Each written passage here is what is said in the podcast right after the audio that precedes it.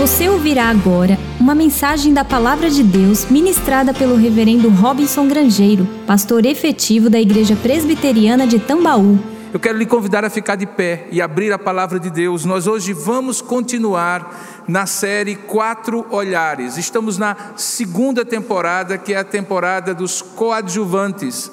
E na última vez que eu ministrei, eu falei sobre é, Judas Iscariotes, o homem que recebeu o luxo, o privilégio, a alegria de fazer parte do colégio apostólico e jogou isso no lixo. Mas hoje nós vamos falar pela manhã e à noite de dois grupos de pessoas com os quais Jesus interagiu. Eles eram coadjuvantes, não porque Jesus os chamou, mas Jesus teve que lidar com eles. E são dois grupos de pessoas muito apropriados nesses dias. Hoje pela manhã nós vamos falar sobre Jesus e o poder político e os poderosos políticos com quem ele teve que lidar. Nada mais relevante para esses tempos que estamos antecipando eleições municipais. E à noite vamos falar sobre Jesus e os religiosos poderosos.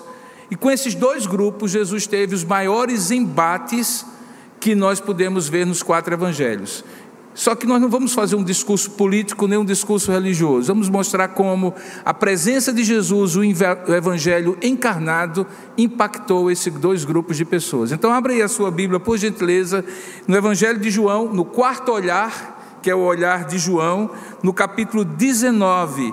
E eu gostaria de ler com você um momento em que Jesus estava sendo julgado por Pilatos, Pôncio Pilatos o homem que é, representava o governo romano na província da Judéia, nos tempos de Jesus. João capítulo 19, nós vamos ler ah, a partir do verso 1 ao, ao verso de número 11. João 1, 19, 11.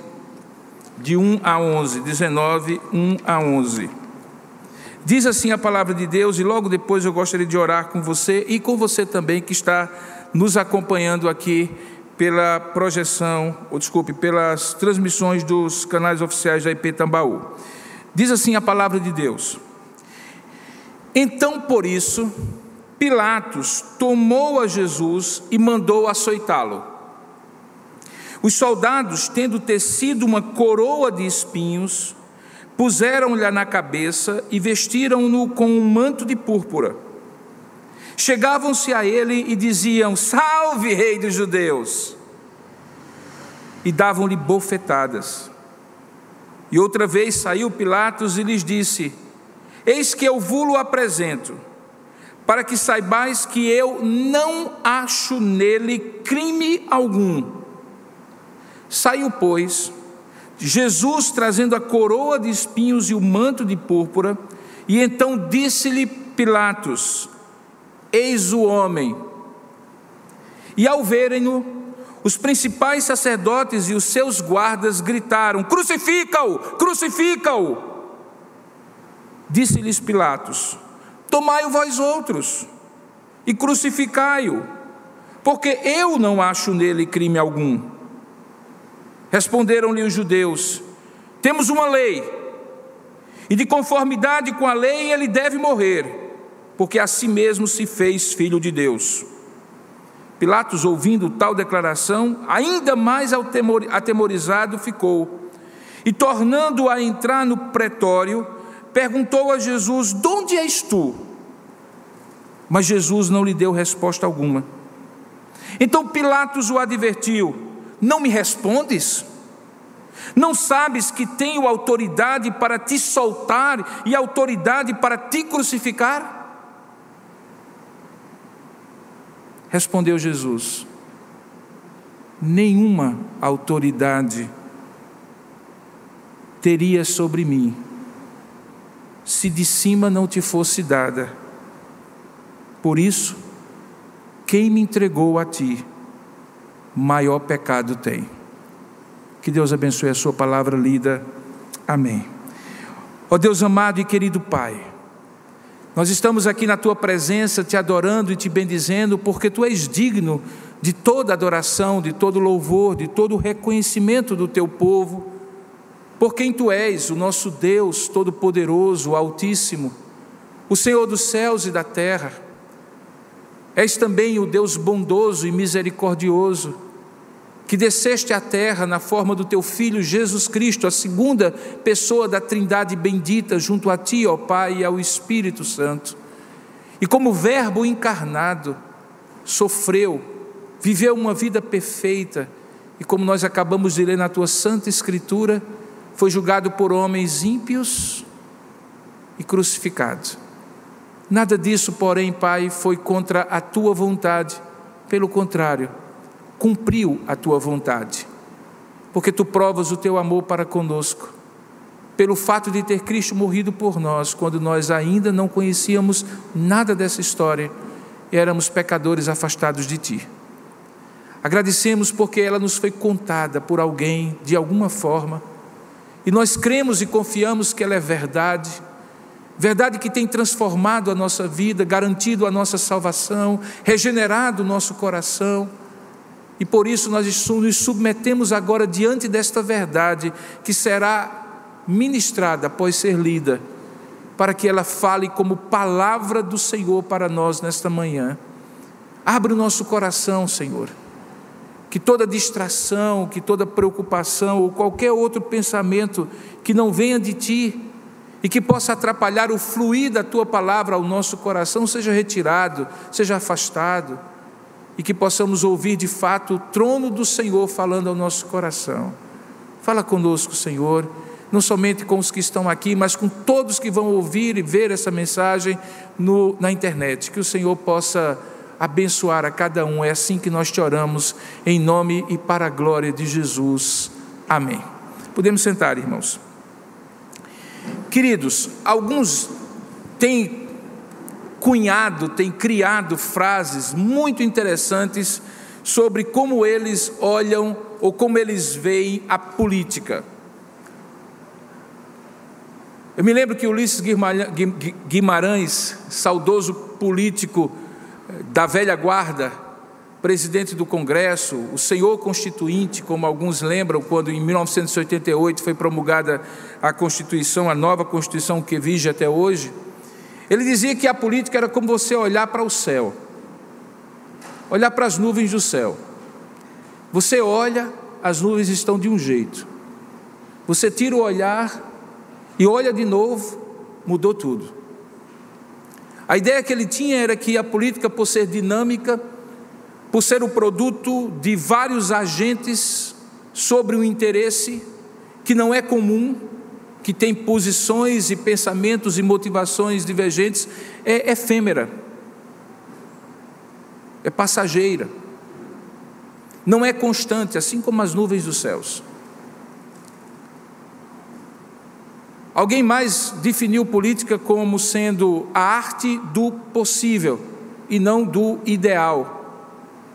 E talvez por isso muitos se frustram quando interesses divergentes de grupos que escolhem um determinado representante, seja por que motivação for, para representá-los num congresso, numa Câmara Municipal, em outra instância de poder, se debatem com algo que para nós, população comum, parece ser tão óbvio. Por exemplo, nesse caso específico da pandemia que nós estamos vivendo. O que é que nós, população, gostaríamos que tivesse acontecido? Que todos aqueles que tinham o poder da caneta, do mando e do orçamento, seja em que esfera fosse, pouco importa que partido fosse, pensassem da seguinte maneira: o mais importante é que o povo esteja bem com saúde, seja tratado e as condições do povo sejam garantidas para que eles não apenas tenham saúde, mas condição de trabalhar, de produzir a sua receita, sustentar a sua família. Portanto, como eles iriam fazer se alguém ia tomar conta disso, receber a verba de outro, fazer isso e fazer aquilo outro, sinceramente, para você faria alguma diferença? Nenhuma. O que nós gostaríamos é que na ponta nós tivéssemos melhores hospitais, melhores condições de vida, o povo fosse prioridade e tudo o que acontecesse e que foi jurado quando eles tomaram posse diante de Deus e diante dos homens, diante de nós eleitores, fosse cumprido. Para nós pouco importava se era do partido A, B ou C. O que nós queremos, como povo, é que o povo seja a prioridade daqueles que nós elegemos. Não é isso. Mas infelizmente não é isso que acontece. Porque, como alguém já falou, a arte, é, a política é a arte do possível e não do ideal. Qual a diferença do ideal para o possível? É quando entram motivações, propósitos, objetivos, interesses, que são tão díspares, tão contraditórios, que no frigir dos ovos, como dizem os antigos, o povo acaba sendo secundarizado e os interesses deles mesmos acabam prevalecendo. Por outro lado, toda essa situação que nós constatamos há muito tempo no nosso país e no mundo de um modo geral, nos faz refletir, afinal de contas, por que, que a política deveria existir? Alguns até advogam que ela não deveria existir. Mas de fato, irmãos, isso é impossível. Porque a política, como a arte da convivência social, dos interesses sociais, ela é praticada até mesmo quando a gente termina este culto, por exemplo, e uma família típica que estiver aqui com pai, mãe e filhos, resolve decidir o que comer após o almoço, ou melhor, no almoço, após o culto. E então, se o pai tiver a bobagem, fizer a bobagem de perguntar o que é que vocês querem comer, ou a mãe o que vocês querem comer, a quantidade de pessoas que estiver ali provavelmente vai ser a quantidade de opções que vão lhe dar. Por isso que as pessoas às vezes vão para o shopping, porque aí sentam na praça da alimentação e diz cada um pega o que você quiser. Ou então, se forem mais espertos, dizem assim: vamos comer um prato só que a gente divide para todo mundo, é muito melhor e muito mais barato. Naquele interesse de um filho dizendo eu quero isso porque eu gosto disso e é melhor para mim, ou da mãe ou do pai, mas eu não posso comer isso porque tem muito sal, ou tem muita gordura, ou tem muito açúcar, ou eu preciso emagrecer. Os conflitos naturais da convivência de um pequeno grupo chamado família mostram que é preciso negociar, abrir mão, conceder, exatamente o que se faz na política. Portanto, é impossível viver uma vida em sociedade sem o exercício da política.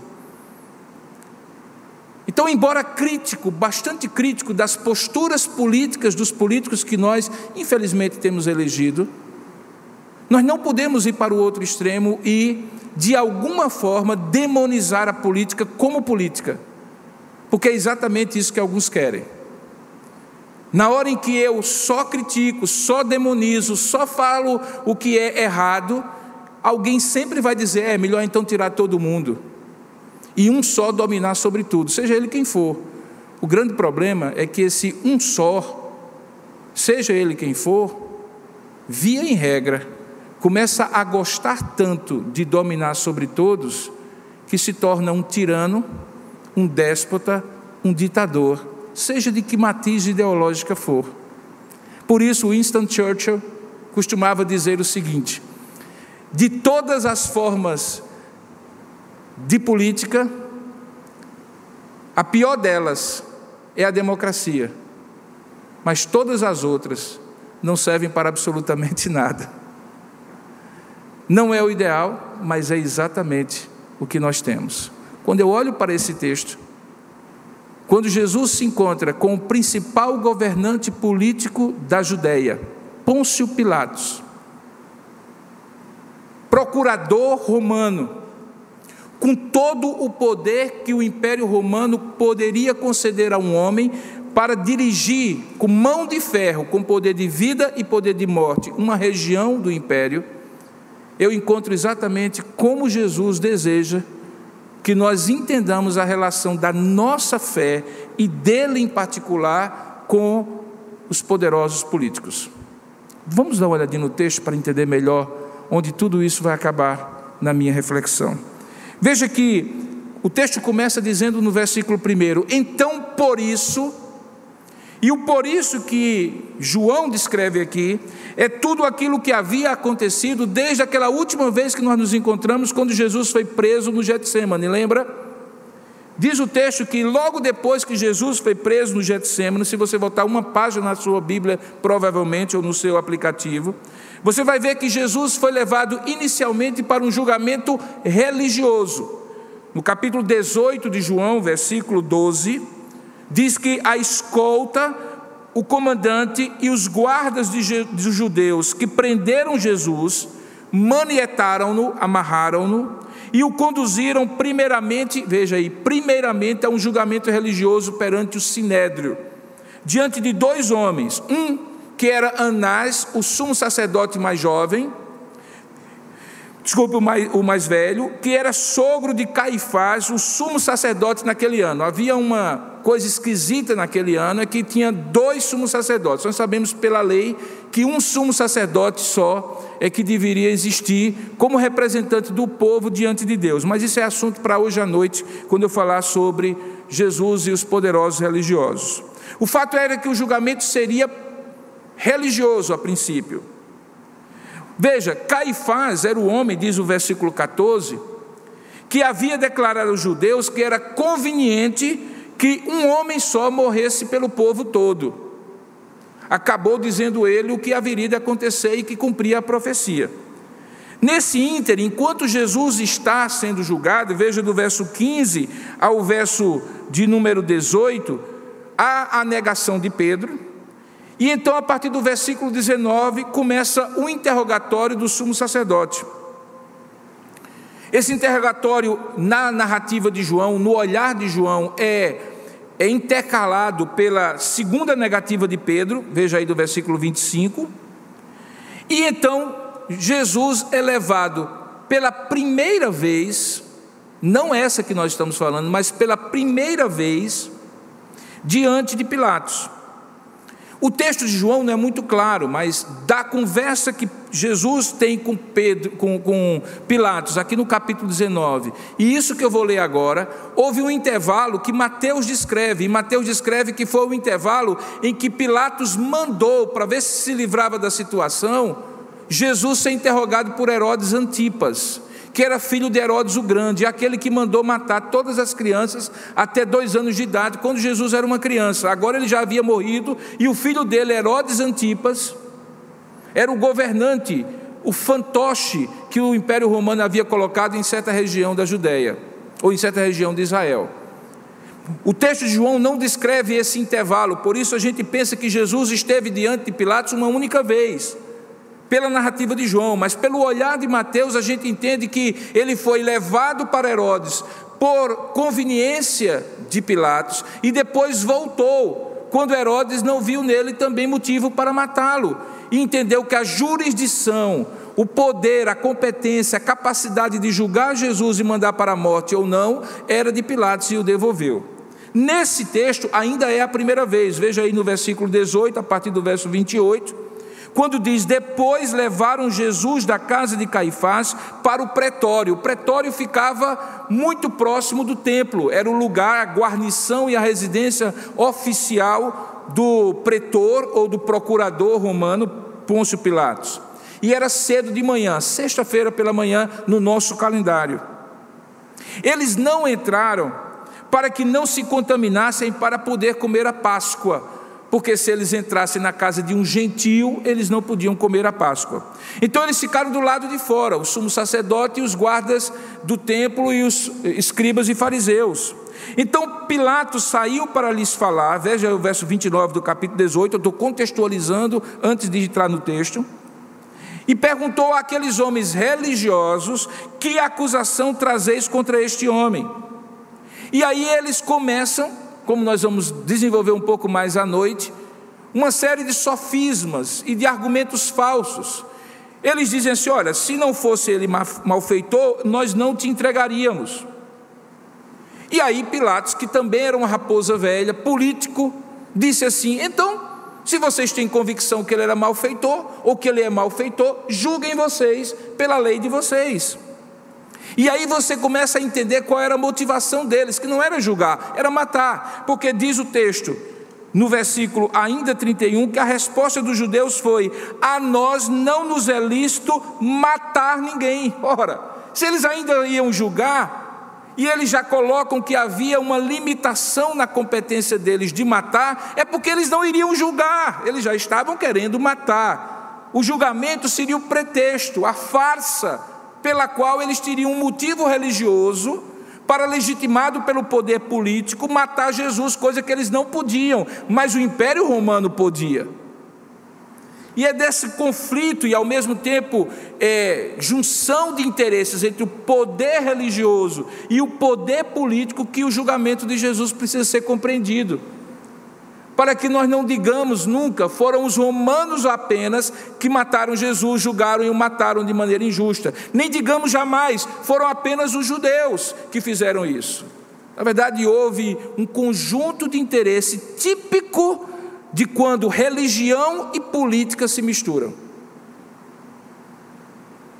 Como nós veremos hoje, pela manhã, quando política e religião se misturam da maneira indevida, basicamente um interesse e outro acaba convergindo não para o bem, mas para o mal, por conta de uma coisa chamada poder, autoridade.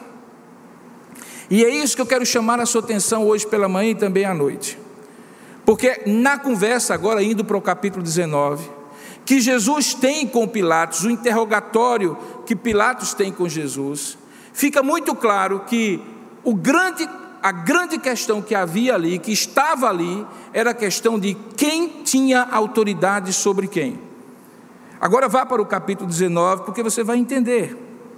Então, diante de tudo isso, e depois de ter enviado Herodes e voltado para eles, Pilatos tomou a Jesus e mandou açoitá-lo. O açoite romano, se você assistiu algum filme sobre a paixão de Cristo, particularmente aquele com Mel Gibson, que eu acho que tem exatamente esse título, A Paixão de Cristo, você deve lembrar o quanto cruel era aquele açoite.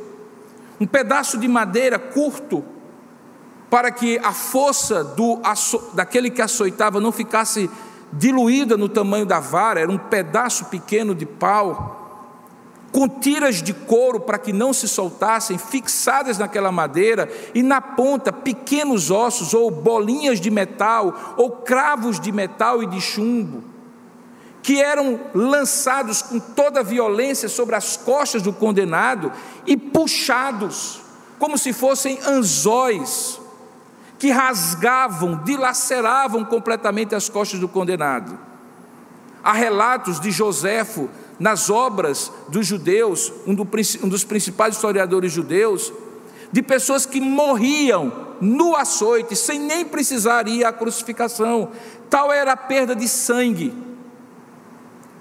tal era a dilaceração das costas, às vezes do abdômen, das pernas, a pessoa ficava um pedaço de carne sangrando, com veias, tendões, músculos, órgãos internos, vísceras, muitas vezes expostas.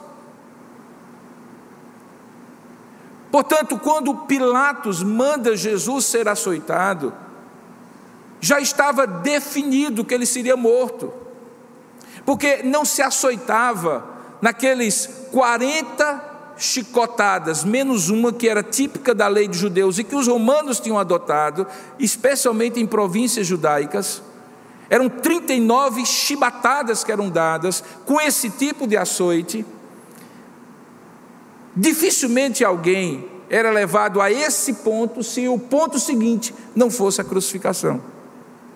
Diz o texto que depois disso, e com a autorização tácita logo, porque se o Pôncio Pilatos fez o que fez, os soldados fariam na mesma direção. Eles tecem uma coroa de espinhos, espinhos de uma espécie muito típica da região chamado espina Christus, Teve esse nome justamente por causa de ser, ter sido tecido a coroa de Jesus por ela, por esse tipo de espécie. Espinhos pontudos de 10, 15 centímetros secos, que eram entremeados como uma coroa, porque obviamente eles entendiam que Jesus estava se autodeclarando, essa era a acusação, o rei dos judeus e o próprio Deus, e colocaram sobre a cabeça de Jesus, sangrando sua testa, perfurando seu couro cabeludo, ensanguentando a sua face, derramando sangue sobre os seus ombros, descendo sobre o corpo já ensanguentado. E tudo isso não com o propósito de infligir castigo físico apenas. Você precisa entender o que estava acontecendo ali. Era um ato de desmoralização política que se fazia.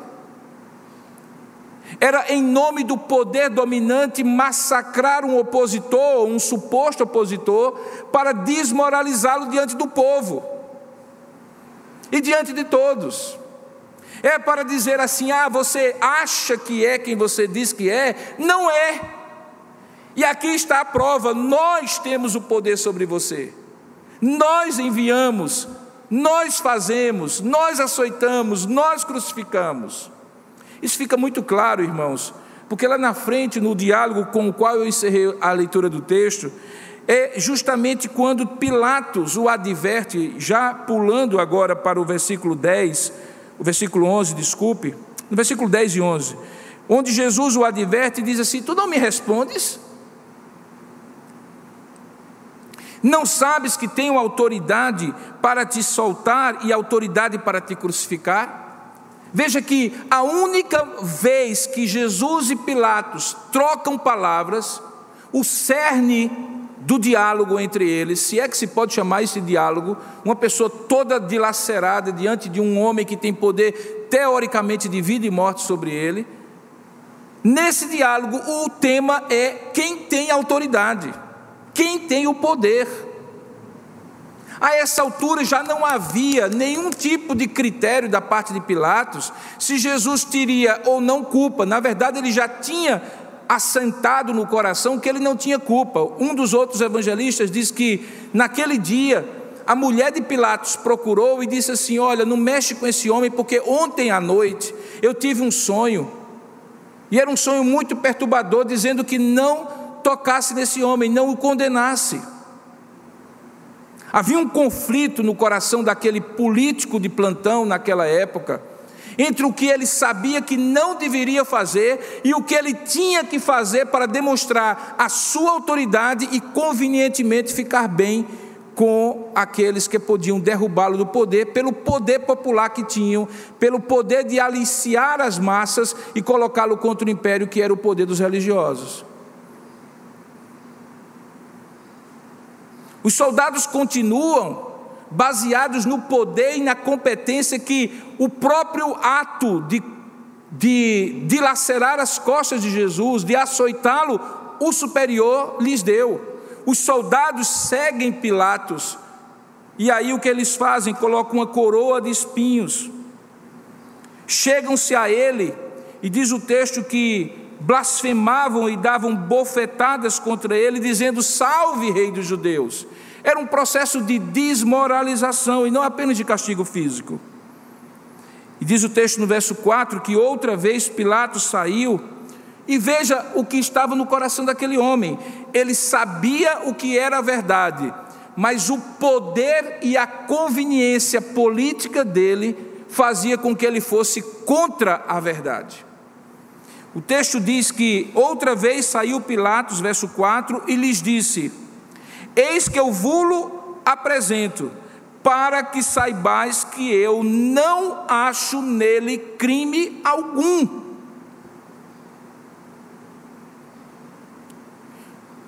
Irmãos, qualquer juiz forma o seu juízo a partir de sua convicção, isso é em qualquer ordenamento jurídico, de qualquer lugar, em qualquer tempo.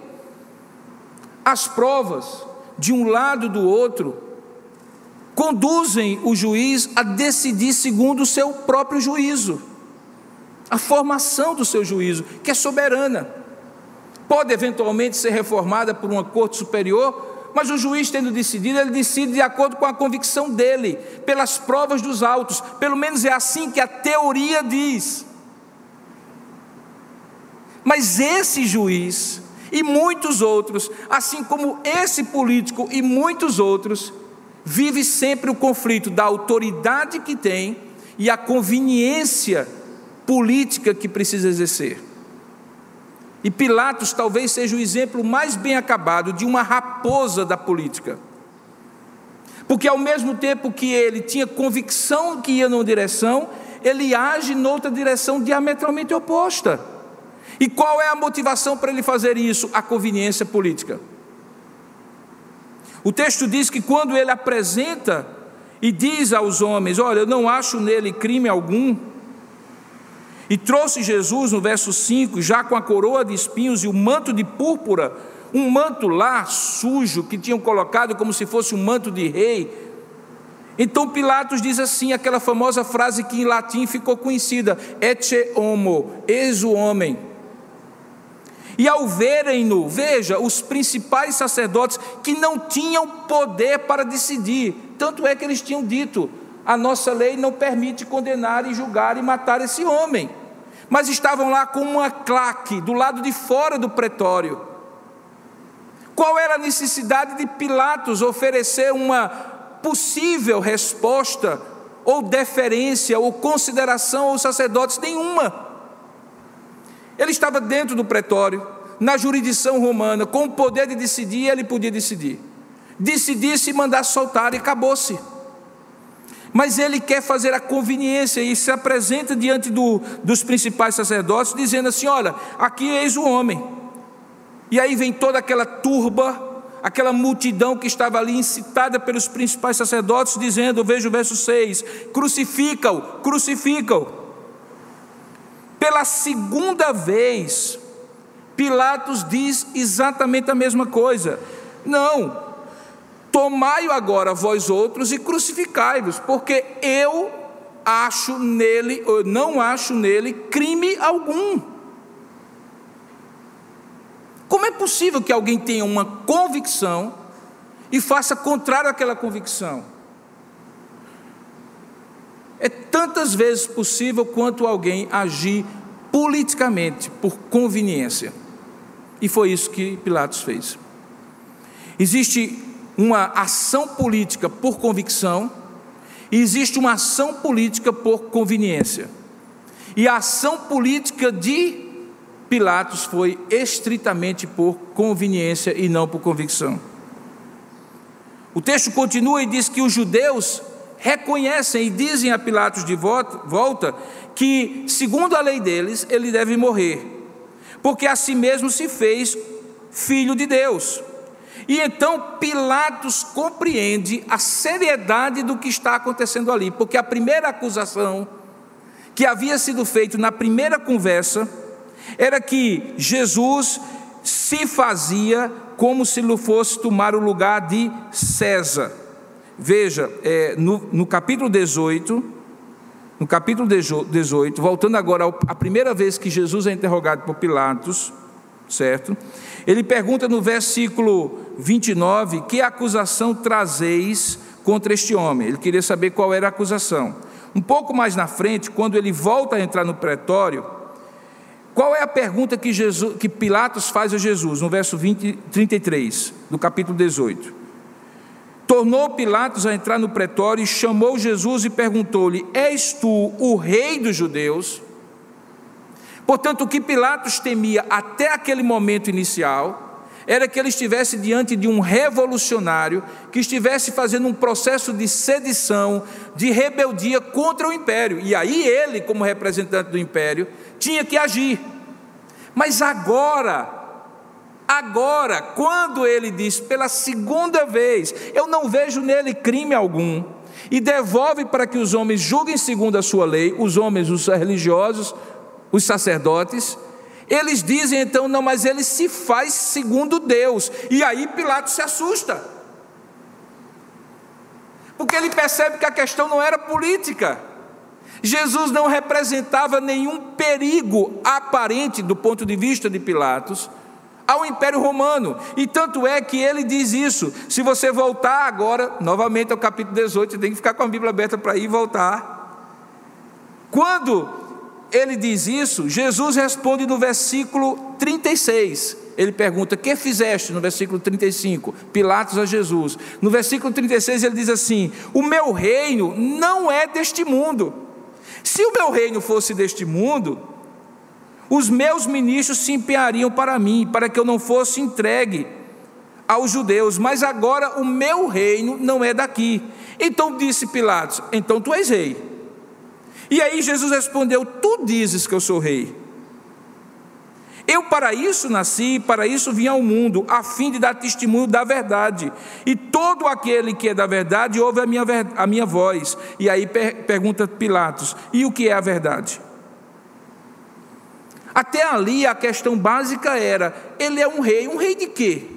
Sem ministro, sem exército, sem governo, sem tropa, sem nada que risco ele teria para trazer para o império? Nenhum. Mas agora, no capítulo 19, quando a conversa no segundo momento vai para a direção de os judeus quando recebem de Jesus, ou quando recebem de Pilatos Jesus, e dizem assim: olha, ele se faz de Deus, e na nossa lei, todo aquele que se faz de Deus é passível de morte, diz o texto, versículo 8 do capítulo 9, 19, que Pilatos, ouvindo tal declaração, ainda mais atemorizado ficou. E aí volta para dentro do, do pretório e pergunta a Jesus: De onde é que você veio?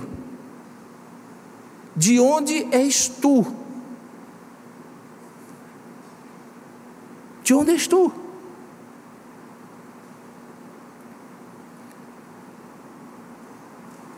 Jesus não lhe dá resposta, e então Pilatos resolve ir ao núcleo da questão. Toda a conveniência agora é retirada, e ele vai diante de Jesus tratar do que estava realmente em voga. O que que estava ali valendo? Era quem tinha autoridade sobre quem? Quem tinha poder sobre quem? E veja, e eu vou repetir a leitura para você entender. Nesse momento, Pilatos, versículo 10, diz assim: o texto, Pilatos o advertiu, advertiu Jesus, dizendo: Não me respondes? Tu não sabes que eu tenho autoridade, e a palavra que ele usa é a palavra exousia, que em grego significa competência, jurisdição, capacidade prevista em leis para fazer algo.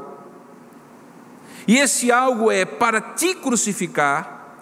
E então responde Jesus: Olha, nenhuma autoridade teria sobre mim se de cima não te fosse dada, e por isso quem me entregou a ti, que eram os judeus, maior pecado tem, porque eles sabiam de onde vinha a autoridade suprema sobre todo o universo. Os romanos não sabiam, os judeus sabiam. E apontava para Deus, o Todo-Poderoso, diante de quem vem, existe todo o poder e todos os poderosos. Daniel diz que é Ele que põe reis e tira reis que muda as estações, é Ele a autoridade absoluta. E toda autoridade humana, política, religiosa ou de qualquer natureza, é autoridade delegada de Deus, por permissão de Deus, e deve exercer em temor a Deus e para a glória de Deus. E era exatamente isso que Pilatos não estava fazendo. Jesus repõe a coisa nos devidos lugares. Diz: não, amigo Autoridade você só tem porque recebeu. E este é o princípio, irmãos. A Constituição Federal, no seu artigo 1, diz que todo poder emana do povo e em nome dele deve ser exercido. É a nossa Constituição. Mas do ponto de vista humano, porque a gente sabe que a voz do povo nem sempre é a voz de Deus, aqui é um exemplo claro. E embora o povo possa eleger e dar autoridade aos seus governantes para governarem como eles governariam, representando-os, cabe àqueles que recebem, e por isso no juramento isso está muito implícito, muito, muito explícito, se submeter a uma autoridade maior. Porque quando a Constituição foi estabelecida, ela foi estabelecida em nome de Deus. E embora alguém que seja um cidadão, brasileiro que não crê em Deus está guardado e protegido por todos os direitos fundamentais que a Constituição estabelece e tem todos os deveres de um crente, de um espírita, de qualquer outra religião. O fato é que na mente do legislador nosso e de todos os outros eh, regulamentos jurídicos dos países, toda autoridade humana é limitada e depende de uma autoridade que lhe dá até a própria vida para que ele viva e exerça a sua autoridade. E é isso que Jesus quer repor. Esses coadjuvantes do poder religioso e do poder político, eles eram, na verdade, ou eles corriam, na verdade, o risco que todo político corre de fazer mau uso do poder, de usurpar o poder divino e de pensar no poder dele como sendo dele e não delegado por Deus a ele. E Jesus confronta isso. O julgamento de Jesus, independente dos aspectos salvíficos, soteriológicos, em que ele estava ali cumprindo as profecias e substituindo-nos, cumprindo Isaías 53, que ele foi traspassado pelas nossas transgressões e pelas nossas pelas suas dores nós fomos sarados. Tem um componente de confrontação. E você deve perguntar, mas aí ele perdeu, porque foi ele que foi crucificado. Não. Fica claro pelo desenrolar da história, que Pilatos tinha poder de condená-lo. O império tinha poder de crucificá-lo. O império tinha poder de enterrá-lo. O império tinha poder de colocar guardas e uma grande pedra sobre o túmulo para, para sobre o túmulo para que ninguém roubasse o corpo. O que o império não tinha poder era de dominar a vida do autor da vida. E por isso, ao terceiro dia, ele ressuscitou, e contra Pilatos, contra o império, contra o sinédrio e contra todos os poderes do mal, principados e potestados, naquele domingo pela manhã, quem foi visitá-lo para cuidar do corpo, ouviu, porque procurais entre os mortos aquele que vive, ele ressuscitou. E é esse poder, acima de todos os podres poderes humanos, que o julgamento de Jesus estabelece e confronta com esses coadjuvantes, que não são de luxo nem de lixo, eles de fato são poderes para serem confrontados. E aqui eu quero chegar à aplicação. Queridos, eu introduzi dizendo que nós não conseguimos viver em sociedade sem o exercício político, é fato. Porém, que política nós vamos fazer?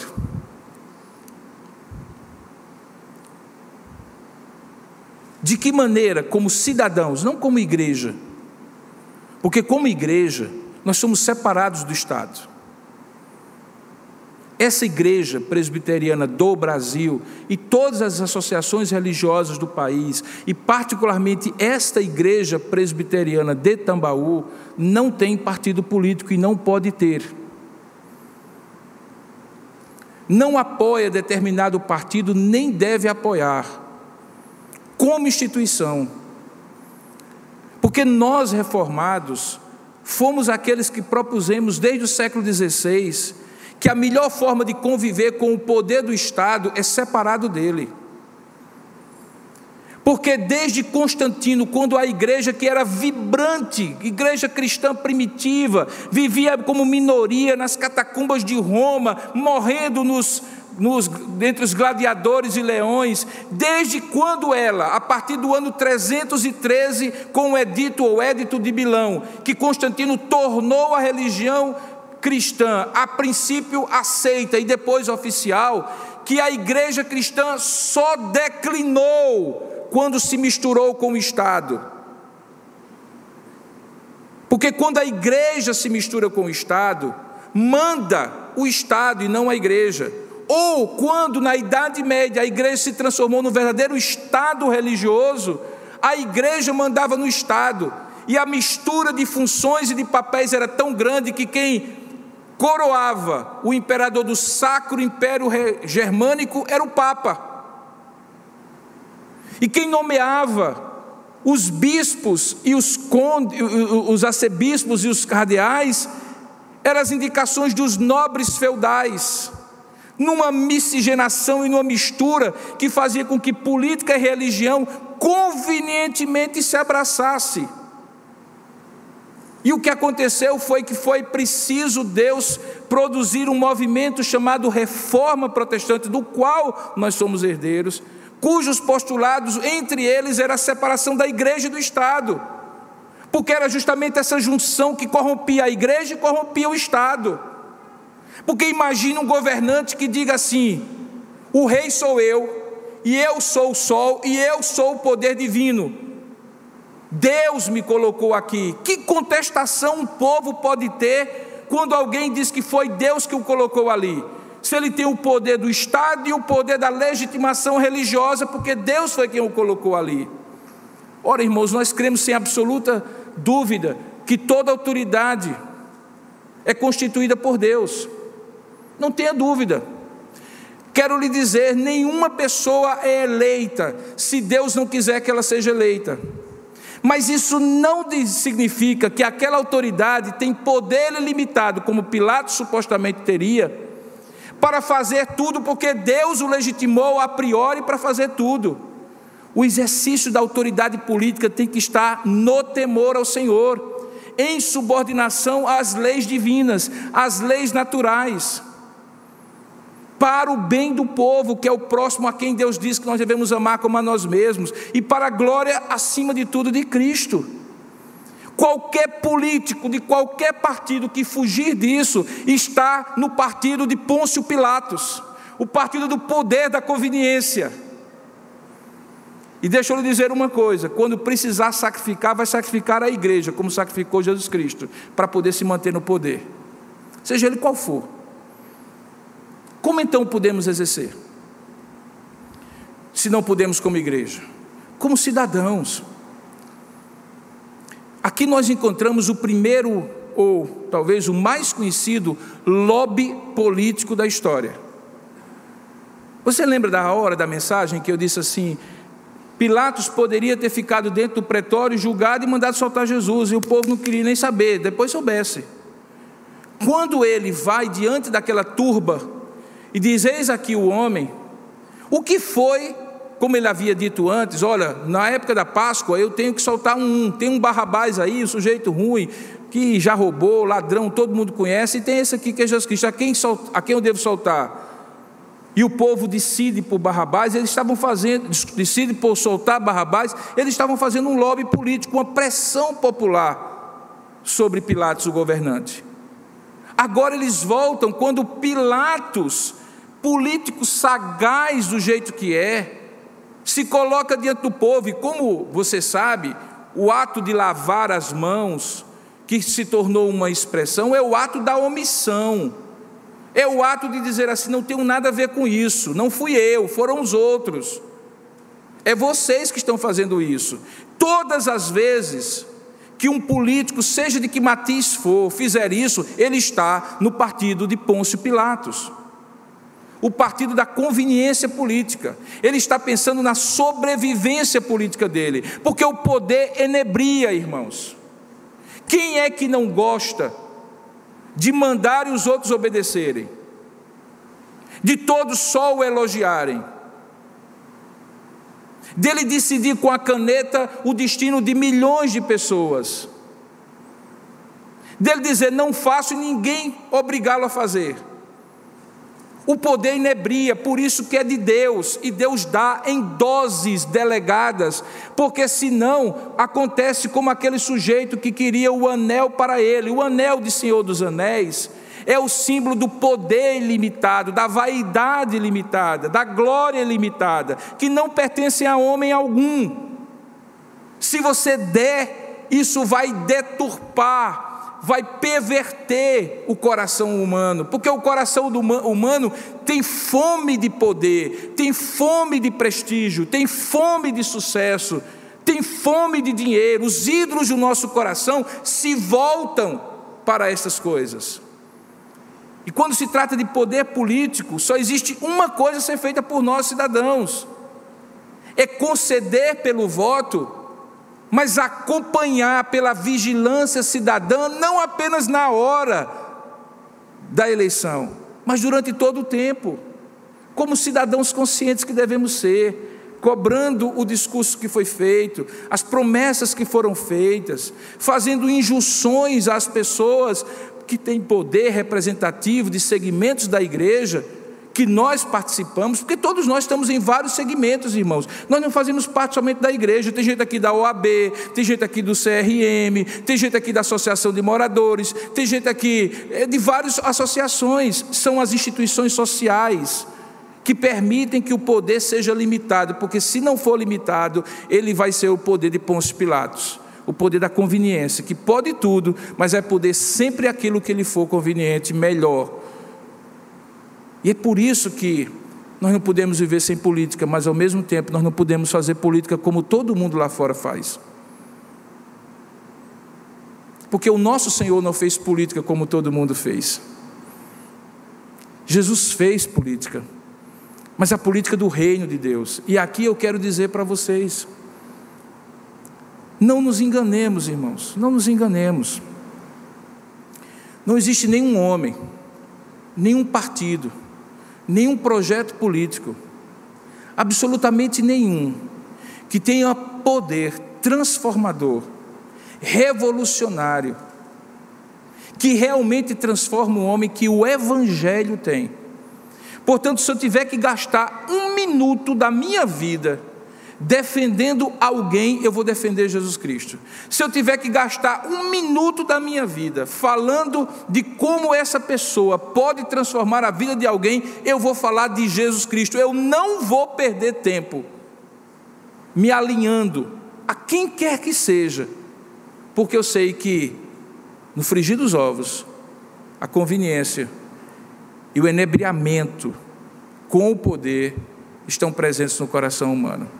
Significa que nós não iremos eleger ninguém? Não, vamos eleger alguém. Que nós vamos fazer uma, uma análise de aproximação daqueles que são mais próximos daquilo que o cristianismo, que a fé cristã, que para nós é regra de fé e prática, estabelece? Não, nós vamos ter que fazer isso. Nós já fizemos em tempos passados. Muitos se angustiaram em eleições passadas quando tiveram que escolher, muitas vezes usando a seguinte expressão: é, tem que escolher o menos ruim. Mas o fato é que nós temos que escolher, mas não dar a Pôncio Pilatos a autoridade que nem Jesus deu, embora, diz a palavra, que ele se submeteu a que, veja bem, Pôncio Pilatos fosse instrumento da autoridade divina. E o que, que a autoridade divina tinha decretado? Que Jesus morreria. Por isso que ele disse: O Senhor tem poder, sim, eu não vou negar que o Senhor tem poder de vida e morte.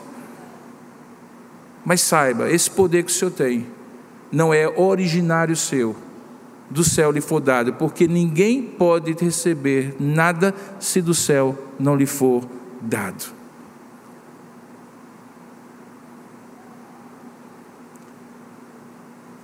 Hoje à noite, nós vamos falar de como essa conveniência ela muitas vezes entra no coração por meio da religião.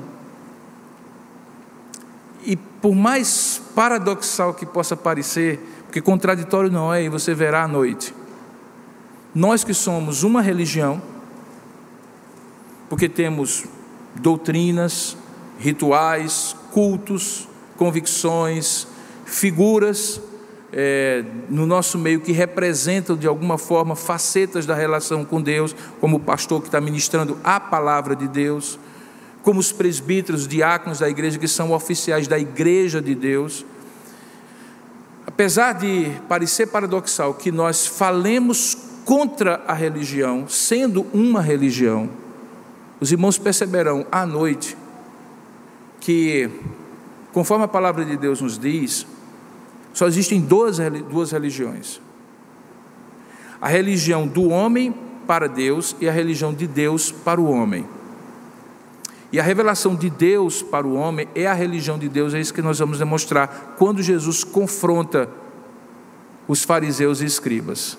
Agora, o que é mais interessante, eu já estou adiantando um pouco o sermão da noite, é o seguinte: é que quando Deus instituiu a religião judaica, o sumo sacerdócio, por exemplo, a intenção era que estes homens fossem de fato representantes do povo diante de Deus, pelos sacrifícios e pelas orações intercessórias que faziam.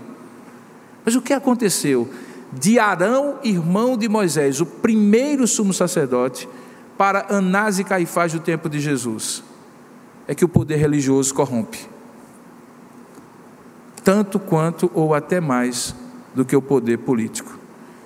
E quando Jesus encontra com esses coadjuvantes, ele confronta da mesma maneira que confrontou o poder político. A minha oração, irmãos, é que cada um de nós, compreendendo essas verdades, possa ter a assistência do Espírito Santo para aplicar essas verdades ao seu dia a dia, porque a igreja não é apenas um lugar que a gente ouve um sermão falando da salvação eterna. Igreja também é um lugar onde a gente escuta um sermão para viver como cristãos aqui na terra, de modo a glorificar o nome de Jesus Cristo. E eu espero que assim seja para cada um de nós, porque apesar do Senhor dizer que o seu reino não era deste mundo, que os seus ministros, se houvesse deste mundo, estariam com ele e defenderiam naquele momento, como ministros de Deus que nós somos, nós estamos no mundo sem ser do mundo para transformar o mundo com os valores do reino. E os valores do reino, muitas vezes, precisam ter vias políticas para serem exercidas. Como fazer isso sem misturar A com B, política e religião, separando igreja de Estado, mas como cidadãos conscientes, talvez seja uma das coisas que eu vou falar hoje à noite.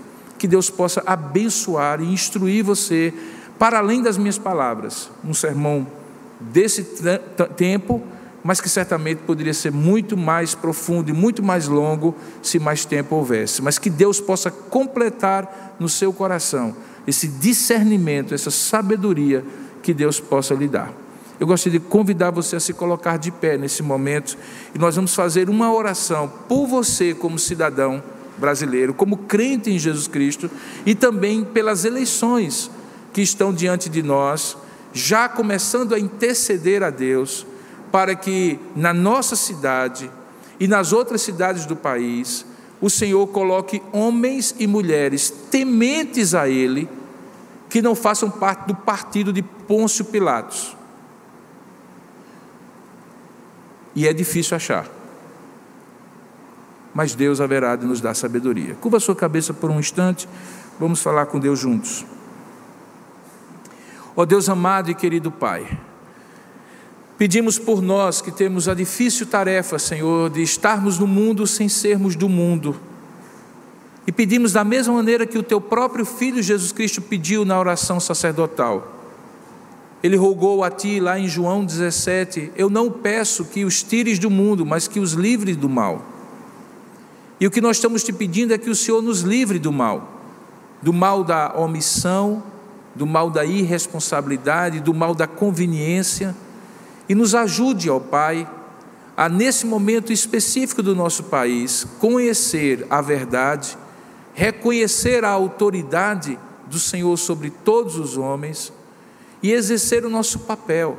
Ajuda-nos com sabedoria a distinguir homens e mulheres que tenham, no mínimo, temor ao teu nome, para entenderem que nada podem, nada fazem, se o Senhor não lhes der autoridade para fazer e assim com a liberdade que cada um de nós tem, Pai, possamos exercer esse dever cívico como cidadãos brasileiros que somos.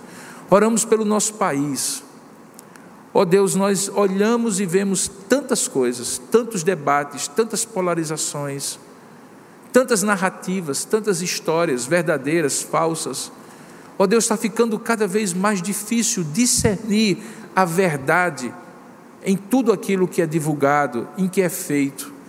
Ajuda-nos a ter um discernimento espiritual, sobrenatural, a fazer uma leitura correta da realidade, mas com as lentes do Senhor, de uma confissão de fé, de uma cosmovisão cristã, que nos ajuda a analisar não por nomes nem por partidos, mas por pessoas, aquelas que podem efetivamente, como tementes ao teu nome, serem usados por ti. Não queremos Pôncios Pilatos, convenientes, sagazes, pensando no próprio poder.